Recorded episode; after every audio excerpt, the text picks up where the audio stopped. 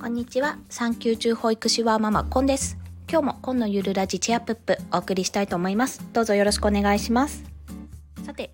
今日のテーマは写経が与える3つのメリットというお話です。写経っていうのは写すに経験の経ですね。写すっていうのは写真の写の写経でございます。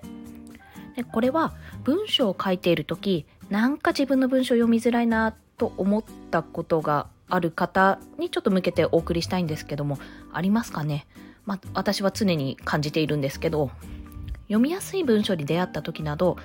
まあ、自分の文章の分かりづらさに打ちのめされることないですか？もうこれも私は常にあるんですけどお恥ずかしながら。そんな時におすすめの文章力向上トレーニングが写経です。これは池早さんの書籍文章で飯を食う方法。に書かれている方法のうちの一つです。好きな作家さんや書籍の文章をそのままワードやメモなどにね、打ち込んでいくことを指しています。まあ、トレーニング方法は他にも、あの、この書籍の中に書いてあるんですけども、それはまた後日お伝えしますね。もし先に知りたい方いらっしゃったら、ぜひ本を読んでいただければと思います。で、早速3つのメリットを挙げようと思います。まず、1、タイピングが速くなる。2、文章構成が分かってくる。3、内容がより入ってくる。この3つです。まあ、1つずつちょっと解説していきますね。まあ、1にタイピングが速くなる。これはま単純に打ち込むことでタイピングがめちゃくちゃ速くなってきます。まあ、もちろんこれはだらだらとやっててもしょうがないので、時間を意識して行わなければならないと。それが大前提です。私の場合は何分間に何文字打てるかとか、このチャプターを打ち終えるまでにどれくらいかかるか、ということを特に意識しながら行っています。まあ、それはちょっと私が本当はまとまった時間で打ち込む作業をこうやって写経できればいいんですけど、だいたいちょっと隙間時間で行うことが多いので、ちょっとゲーム感覚にはなるんですけど、あの、集中して打ち込むようにしています。また、今日は何分で何文字打てたというような記録をつけてみると、成果が目に見えますので、やる気アップにもつながりますよね。で、二つ目。これは文章構成が分かってくる。やっていくうちに分かりやすい文章の構成が、まあ、どうやって構成されているかってところですね。それが分かってきます。なんでこの人の文章は読みやすいのかなって、まあ、考えながら打ち込んでいくと、いろんな要素に気がつくと思うんですけども、まあ、その中でいくつか挙げると、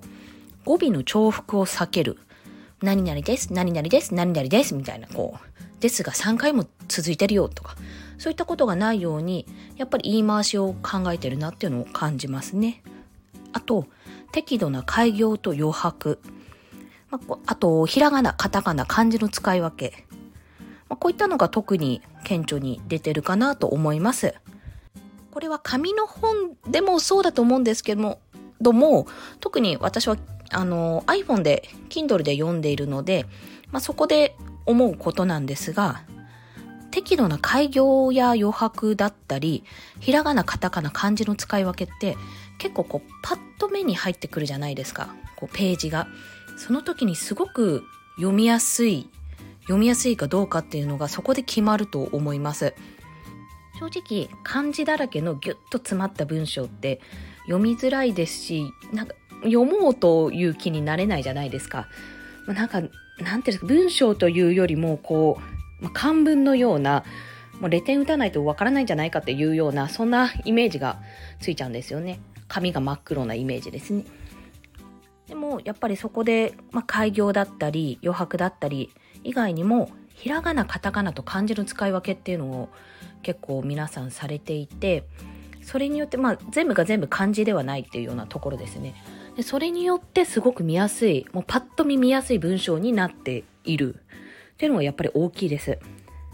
また文章自体のレイアウトも読みやすさの要素の一つです。これも目に飛び込んだそのパッと見ですね。の内容がすごく読みやすいっていうことの一つだと思うんですけど。先ほど申し上げたように私 iPhone であの Kindle 電子書籍として読んでるんですけど池原さんの書籍ってどれもこう文章の途中で開業されないような構成になっているんですよね。文章の途中でというか言葉の途中でっていうんですかね。あの、こう読み進めて行を進めていくときに言葉の途中でぶった切ない、ぶった切らない、ぶった切れないっていうことが多いと感じています。地味に私には助かってて、こう、ま、二次熟語とかでも上の段の右端にその1文字目があって左のあその下に左一番左に2文字目があるようなことってやっぱりあると思うしどうしても仕方ないと思うんですけどもそういうのを見てるとやっぱりこう目がこう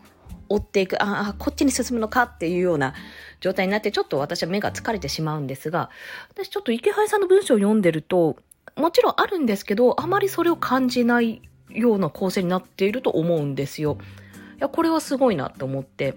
もしかすると文字数も考えてもちろんビュアーも、ビューアーも見てると思うんですけど、文字数を考えながらそこも計算して文章を作ってるのかなと最近ちょっと感じたんですね。勘違いだったらすごく恥ずかしいことなんですけども、まあ、少なくとも私はちょっとそう感じました。で、三つ目。内容がより入ってくるというところですね。これ写経することで内容がより入ってくる。まあ、そのまんまの意味なんですけど、あの、読んだ内容を、読んだ文章をもう一度打ち込むっていうことは、まあ、変な話、読みながら打ち込んでるので、インプットとアウトプットが同時進行で行われていますよね。二重に内容を読んでることと一緒だと思います。さらに付け加えるならば、一度こう、書籍を読んで、じゃあ写経しようと思って読みながら打ち込んでいるとしたら、一度目読んだ、二度目は読みながら、なおかつ打ち込むことで、まあ、三度三重に内容をこう理解しているような状況になるじゃないですか。まあ、特に私のように書くことで覚えられる人間にとってはすごく最適な方法なんですよ、これ。ね、分かりやすい文章を書く作家さんのほとんどって素晴らしい内容の書籍を出版しているじゃないですか。当たり前っちゃ当たり前なんですけど、で、そういった本の内容って、まあやっぱり覚えてはいると思うんですけど、だんだん薄れてきちゃうこともあると思います。記憶の中でね。なので、文章力はついてくるし、なおかつ有意義な内容は、まあさらに頭に入るしで、まさに写経って一石二鳥のトレーニング法なんですよ。いや、すごいことだと思います。はい、以上3点が、写経が与える3つのメリットでしたが、いかがでしたでしょうか？まあ、写経って聞くと、それだけで堅苦しいイメージがつきそうなものなんですけど、実際やってみると、メリットがたくさんある素晴らしいトレーニング方法です。結構もう、無我の境地でカタカタカタカタやれる部分もあるので、すごく集中して取り組めると思います。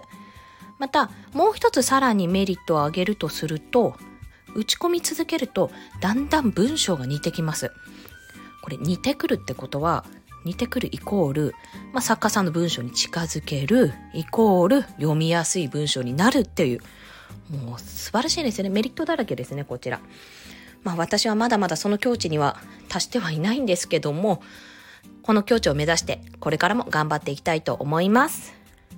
はい。それでは今日もこのゆるラジチアプップお聞きくださりありがとうございました。コンでした。ではまた。